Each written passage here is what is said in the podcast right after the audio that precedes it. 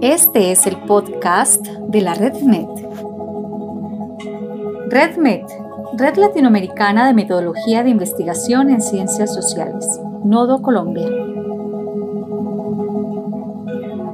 En esta participación del coloquio de la Red Med Nodo Colombia, el profesor Guillermo Jaramillo desarrolla con maestría y profundidad una pregunta que impacta sobre todo por el desarrollo conceptual que formula. ¿Cómo da sentido al método de la investigación en ciencias sociales como un acto de creación artística? Escuchémosle con atención.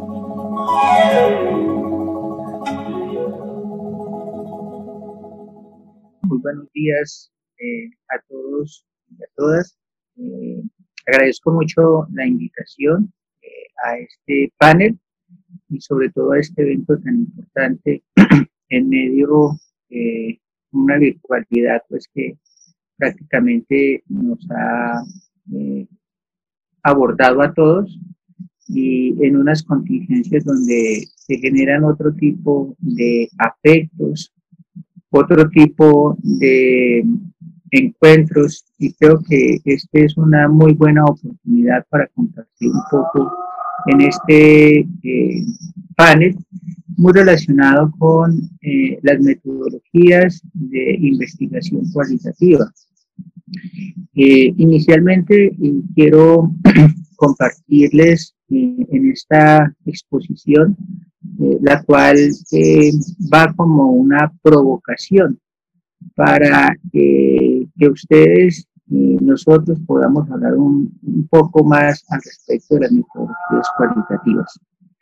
Eh, como todos ustedes saben, el método eh, durante varios siglos eh, y especialmente desde el positivismo se erigió como un mecanismo o una posibilidad para dar validez a los conocimientos científicos.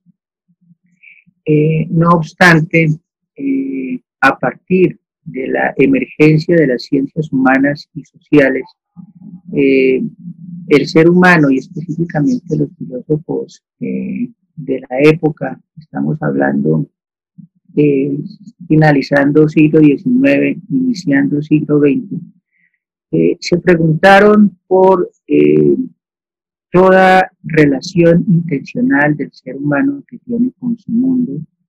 Y eh, empezaron a meter categorías distintas a las expuestas por las ciencias naturales como el concepto de la vida, como el concepto de existencia, la intencionalidad, la acción, que van marcando un modo de ser distinto al método usado por las ciencias eh, naturales.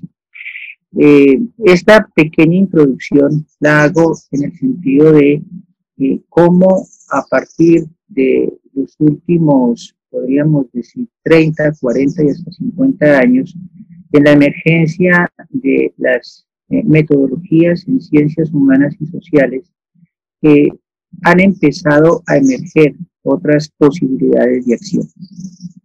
Sin embargo, es bueno eh, exponerles a todos ustedes que seguimos un poco, eh, digamos, eh, heredando esa concepción de considerar el método como una especie de entronización preestablecida que marca un modo de operar al interior de las ciencias humanas y sociales. En últimas, eh, cuando hablo de el método preestablecido, ¿cierto? Estoy hablando de un método de las ciencias naturales donde se siguen viendo las ciencias sociales. O dicho en otras palabras, eh, las ciencias humanas y sociales se siguen mirando con el espejo retrovisor de las ciencias naturales en su perspectiva metodológica. Aún así, pues consideramos que las posibilidades que nos pueden eh, dejar el método derivan de otro tipo eh, de acciones, de otro tipo de interacciones, de otro tipo de encuentros. Eh, por lo general, se ha pensado que el, método eh, puede ser una especie de articulación entre eh, lo que podríamos denominar lo epistemológico teórico eh, y los hallazgos. Es decir, el método ha sido considerado como una especie de mediación entre lo teórico y lo empírico. Lo que quiero compartirles en esta exposición es que método es mucho más que eso. Eh, ahora bien, ¿qué entendemos entonces por método? El método es comúnmente conocido como el conjunto de procesos para alcanzar un fin, demostrar una verdad o resolver un problema organizado de modo racional en cada uno de sus pasos. Sin embargo, si miramos un poco la perspectiva etimológica de la palabra método, met quiere decir más allá, todos, camino. En ese sentido estamos hablando de que método es más allá del camino. ¿Y por qué hago alusión a esta, eh, digamos, descomposición de la palabra?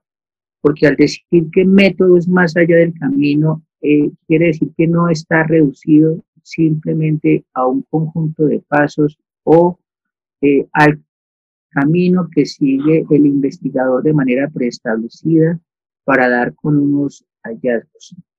Eh, lo hemos visto inclusive como un proceso, y vuelvo y lo repito, como mediación, lo cual es mi interés compartirles que el método es mucho más que eso. Ahora, en la emergencia de las, eh, digamos, eh, metodologías cualitativas, estaríamos pensando entonces en, tanto en su definición como en su perspectiva operativa, que el método está eh, esparcido, si se quiere, regado en todo un proceso de investigación y no es solamente un asunto mediacional. ¿Qué quiero decir con esto? Porque por lo general ustedes han mm, visto eh, en los artículos eh, de investigación que todos consultamos en revistas especializadas, donde se nos pide una estructura, ¿cierto? Compuesta por cuatro partes, una introducción que es el trasfondo teórico del estudio, el método ¿cierto? Eh, digamos, el contexto y los hallazgos. En esas eh, cuatro componentes, el método simplemente cumple una función eh, operativa donde se determinan unos participantes, un tipo de estudio y unas técnicas e instrumentos. Esta manera tan simple de asumir el método es lo que quiero hacer ver que así se exija, ¿cierto? En ciertos eh, encuentros o en ciertos contextos académicos, el método es mucho más. Y para ello, entonces, quiero definirlo desde dos perspectivas. La primera tiene que ver precisamente en eh, considerar eh, el método como Pensémoslo por un momento como gosne. Gosne quiere decir eh, bisagra. Y si lo pensamos como una especie de bisagra, eh, es un poco aquello, ¿cierto?, que articula, sostiene y da procesos de selectividad a todo un, a todo un proyecto eh, de investigación. En ese sentido, voy a hacer la analogía, ¿cierto?, con ese concepto, con el concepto de Gosne, en el sentido de que, en primer lugar, si pensamos el método desde esa perspectiva, la articulación nos la da entre lo teórico y lo empírico. Si ustedes se imaginan, ¿cierto?, una especie de, de bisagra que cumple de manera operativa eh, digamos, en una, en, una puerta, ustedes eh, pensarán que esa articulación es lo que permite movilidad. En investigación podríamos decir entre aquello que yo voy leyendo, ¿cierto? Y aquello que voy encontrando en la realidad con los participantes. Eso quiere decir que el método no solamente nos sirve como articulación, sino también como la posibilidad de ir eh, caminando, ¿cierto? Y encontrando procesos vividos articulado a lo que eh, teóricamente va emergiendo. En segundo lugar, podríamos decir que el GOSNE también cumple una función muy importante en el proceso de eh, sostén. Este concepto de sostén en un proyecto de investigación es lo que nos está diciendo que el método puede, puede ser la base estructural de todo un trabajo de grado, de toda una tesis doctoral y no solamente un asunto de articulación. Es decir, el método nos da la posibilidad de ser esa especie de estructura u osamenta sobre la cual está fundamentada la tesis. Por tanto, no podríamos estarlo restringiendo a un asunto de mediación. Y por último, si pensamos el método como Bosne, estaríamos también considerando que así como una especie de abertura, yo puedo seleccionar quiénes entran y quiénes no. Bueno, el método también me permite a mí generar una selectividad. La selectividad, ¿en qué sentido? En poder definir, ¿cierto? La proximidad que se establece con los participantes, la escogencia de los posibles enfoques, ¿cierto? Y metodologías a utilizar y la búsqueda de los contextos y escenarios de participación.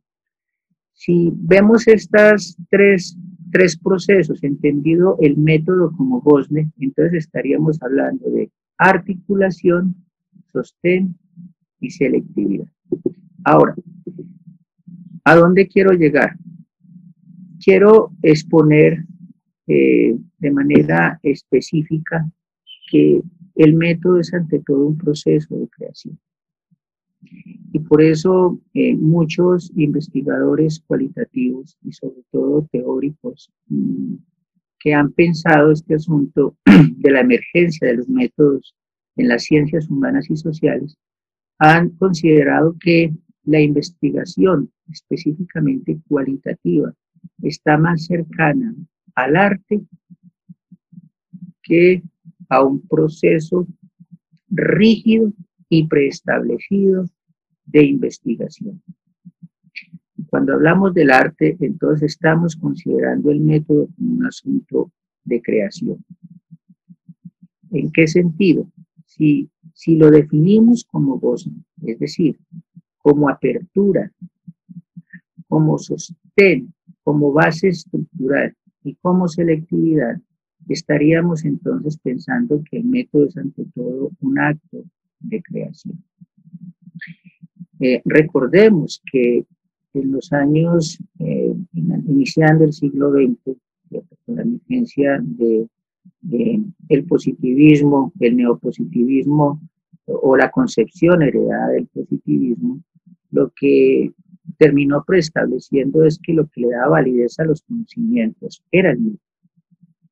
En este caso, lo que yo estoy tratando un poco de argumentar es que si bien no se puede restringir el método a un asunto pequeño de tipo operacional, en el cual hay una articulación entre la teoría y la práctica o lo empírico, sí podríamos pensar que el método no está regido a un paso más en una tesis doctoral o en un proyecto de investigación de maestría o pregrado, sino que está esparcido en todo el proceso de investigación.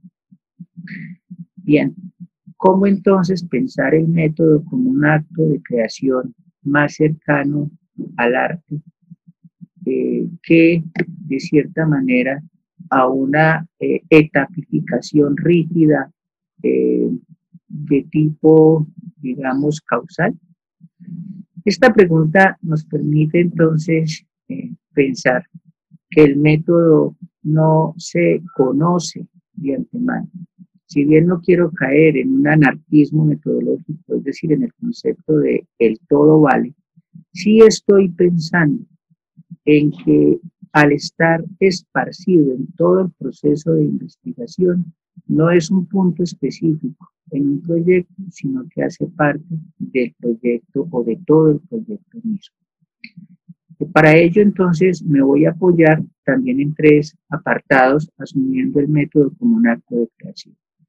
En primer lugar, el método eh, implica que el investigador asuma un proceso de reflexividad, es decir, que en la medida que va llegando a unas miradas implicativas con los participantes de su estudio, no solamente él estará registrando lo que pasa, sino también lo que me pasa. Es decir, el método es aquel que nos permite tomar decisiones durante todo el proceso de investigación. Ustedes se dirán, entonces esa decisión metodológica eh, se hace después de la formulación de un problema de investigación. Yo les diría, sí, pero el método empieza desde mucho antes. Es decir, cuando usted comienza a pensar esa pregunta de investigación, cuando empieza a mirar la idea que se va gestando a partir de un referente conceptual, pues desde ahí usted está mirando los modos de proximidad que tendrá no solamente con la teoría, sino con los posibles participantes. Eso ya implica descentrar el método e, e inclusive ubicarlo desde el mismo inicio de la investigación común.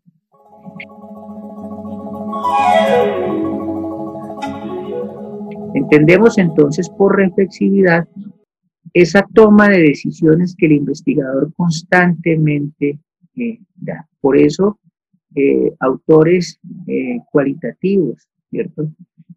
como Carmen de la Cuesta, Densing, Atkinson y demás, estarán preguntándose que en cómo o de qué manera en un proyecto de investigación en ciencias sociales específicamente aquel relacionado con los espacios de la vida cotidiana, participa de manera protagónica la perspectiva emocional del investigador.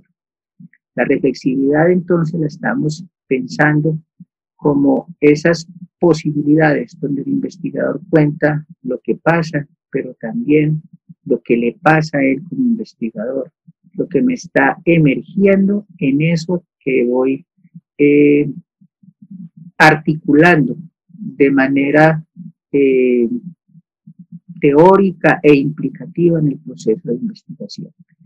En segundo lugar, estamos pensando el método como creación, no solo como reflexividad, sino como trayectividad. ¿Qué es la trayectividad? La trayectividad no implica solo el recorrido. Recordemos que método es más allá del camino. La trayectividad tiene que ver o implica que el investigador está haciéndose ajustes durante todo el proceso del estudio. Es decir, cómo eh, de cierta forma va seleccionando los participantes. Eh, y aquí quiero hacer una corrección eh, que por lo general vemos muy común en los libros, que en investigación cualitativa se sigue hablando de informantes claves como si el otro fuera un informante, ¿cierto? Eh, o una fuente de datos para darme información. Creo que aquí tenemos que tener un poco más de respeto y delicadeza por nuestros participantes. Los participantes son personas, no personajes, no son fuentes de datos. De tal forma que debemos estar cambiando ya un vocabulario propio de las ciencias sociales y no estar hablando de informantes claves, sino de los participantes.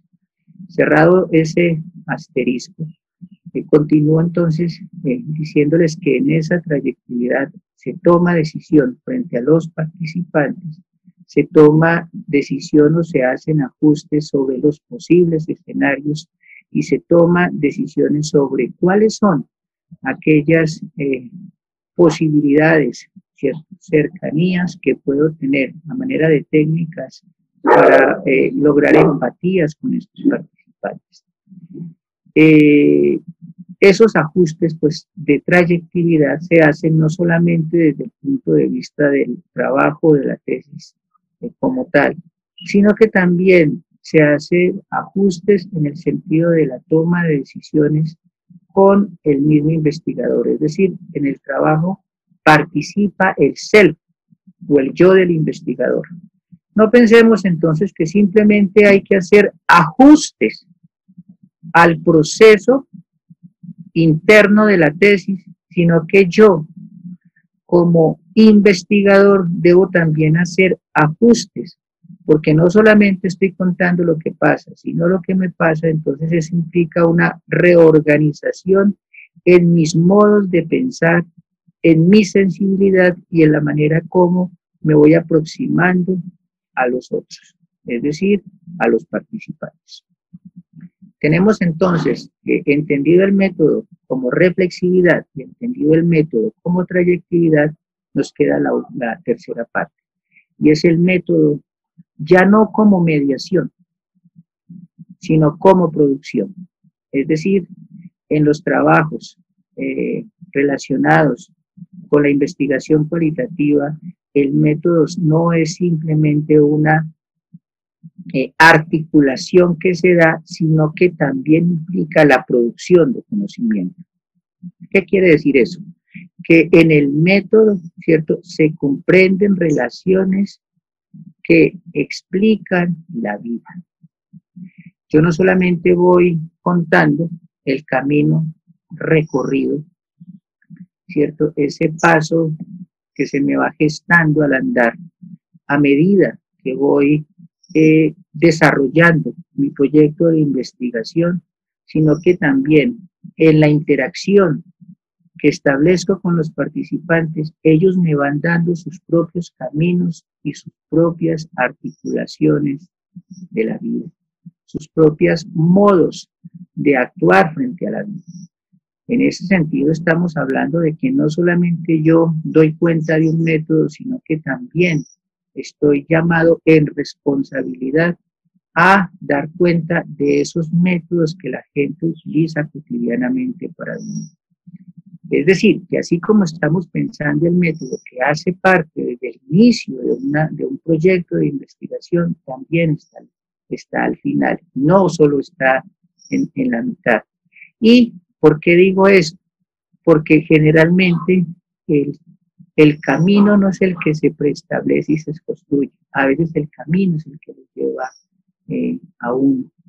Mm, podría ser un poco, eh, digamos, mm, escandaloso lo que puedo expresar en este momento, pero yo sí eh, considero, y a partir de, de los seminarios que, que, comparto aquí en la Universidad del Cauca con, con mis estudiantes, eh, poderles expresar que en un trabajo de investigación cualitativa, eh, uno no lleva la investigación, la investigación lo lleva a uno. O en otras palabras, uno no lleva el método, es el método mismo quien lo va llevando uno a hacer un descubrimiento en progreso de aquello eh, a lo que se quiere llegar o descubrir.